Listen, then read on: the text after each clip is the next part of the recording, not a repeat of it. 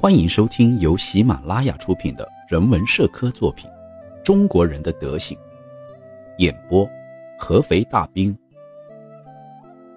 第四章：礼节。在礼节方面，中国人与其他东方人之间有两个很大的不同点，这两点就是称赞和批评。我们盎格鲁撒克逊人向来认为刚强是最重要的美德，并经常提醒自己不要忘记这一点。后来。我们来到了东方，发现东方人在处理人际关系时有许多技巧，所以认为中国人很能干，并且因此对他们充满了羡慕和敬重之情。就算是一个对中国人有偏见的批评家，也得承认这样一点：就是中国人非常注重礼节，并且已经把它升华到了完美的境界。这种境界对西方人来说是前所未闻的。如果不是亲眼所见，恐怕连想都想不到，更不用说去理解它了。中国典籍记载，礼仪三百，威仪三千，说的是礼仪准则有三百条，行为准则有三千条。中国人面对如此重大的压力，也能繁衍生息，在其他国家的人看来，这几乎是无法想象的。不过，我们很快就发现了其中的奥秘。原来对中国人来说，学礼仪就像受教育一样，完全是一种本能，根本不必刻意去学习，只要日常交际时留心一下就行了。而在西方，这种繁文缛节只有在宫廷里或外交场合才使用。当然了，中国人不会时时刻刻使用这些繁文缛节，而是视具体情况而定，就像每逢节日就穿上盛装一样。至于何时使用这些礼节，中国人会用本能来判断，而且几乎不会出现失误。如果一个中国人无法做到这一点，是非常可笑的。就像一个西方人虽然受过教育，却不知道九乘以九等于多少一样。在西方人看来，礼节是用善意表达出来的美好情感，所以对于中国人的礼节，西方人难以赞同。一种文明的观点认为，如果一个人觉得幸福，那他就是幸福的，可是中国人却不这么认为。就拿中国的艺术表演来说吧，中国人对人表示礼貌，并不一定完全是发自内心的，可能只是为了服从某一方面的需要。他们制定礼貌用语，然后在与人交往时使用它们，只是为了维护现有的尊卑关系。在西方人看来，这么做实在令人大惑不解，甚至疯狂。可是中国人却不这么想，反而以为这么做既能保障社会秩序，又能调节人际关系，上下有序，方能万事亨通。这就像下棋，先走的一方说：“啊，鄙人卑贱的士兵向前走两步。”对手回答：“鄙人卑贱的士兵也向前走两步。”先走的一方又说：“呃，鄙人调动卑贱的马。”吃掉阁下高贵的士兵，进入九宫格中的第三格。当然了，虽然下棋的人都很客气，可是整盘棋却不会因此而受影响。下棋时，双方都不会提前说出自己下一步将怎么走，不然就会贻笑大方了。中国人在礼节方面也是如此。一个中国人在面对某一礼节时，不知道回礼，就会被人笑话。对中国人来说，礼节就像下棋一样，一个中国人如果不懂得礼节，足以说明他很无知。距离中心城市远近的不同，制约着中国人在恪守礼节时的差异。礼节在中心城市不可或缺，但在乡村的要求却不高。农村人也知道要有礼节，却无法像城里人那样恪守礼节，因为他们不清楚城里人在礼节方面的具体要求有哪些。不过，与此同时，我们也不得不承认一点，那就是在礼节方面最不懂礼貌的中国人，也比有教养的外国人做得好。外国人跟中国人一比，就像婴儿一样不懂礼貌。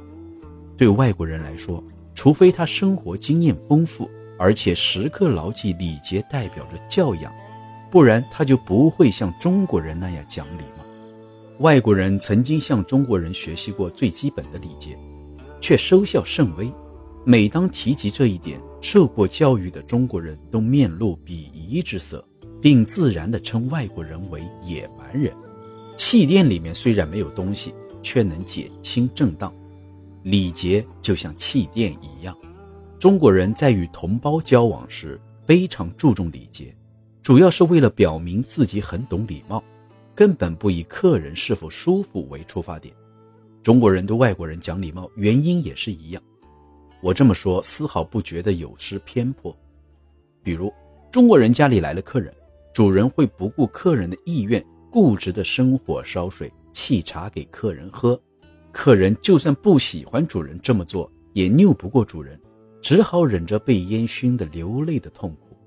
主人才不管呢，他们根本不在乎客人高不高兴，只会自以为是的以为自己尽了地主之谊，这样就够了。再比如，你在农村租了一个勉强能住的房子，房主认为他有责任把房子打扫干净，再布置一番，接着就向你承诺他会这么做。可是直到你准备搬进来时，他才开始兑现承诺，就像在敷衍你似的。你被四处飞扬的尘土刺得睁不开眼，恳求主人停下来，可是主人却置若罔闻。究其原因，也许是《礼记》中有这样的记载。无论客人是什么人，主人都应该为其打扫房间。中国的宴会常常令人觉得恐怖，因为宴会一开始，主人就会热情地为你夹菜，把你的碗装得满满的。至于你是否喜欢吃，能不能吃得了，他们才不关心。他们只当你喜欢，即便你一点儿也不想吃，主人也不会觉得是自己照顾不周，反而会认为是你不对。而其他中国人呢，也不会觉得主人照顾不周。如果哪个外国人不懂这个规矩，那就是他自己的事儿，与主人毫不相干。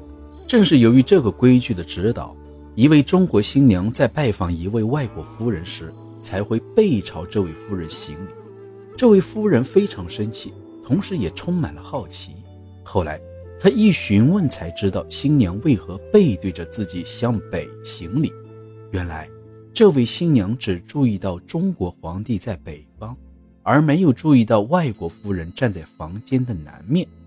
由于这位外国夫人不知道这些，而新娘又非常遵守自己国家的礼节，所以这位新娘才会不管不顾地向北方行礼，以表明自己知道应该如何行礼。中国的礼节经常通过送礼来体现。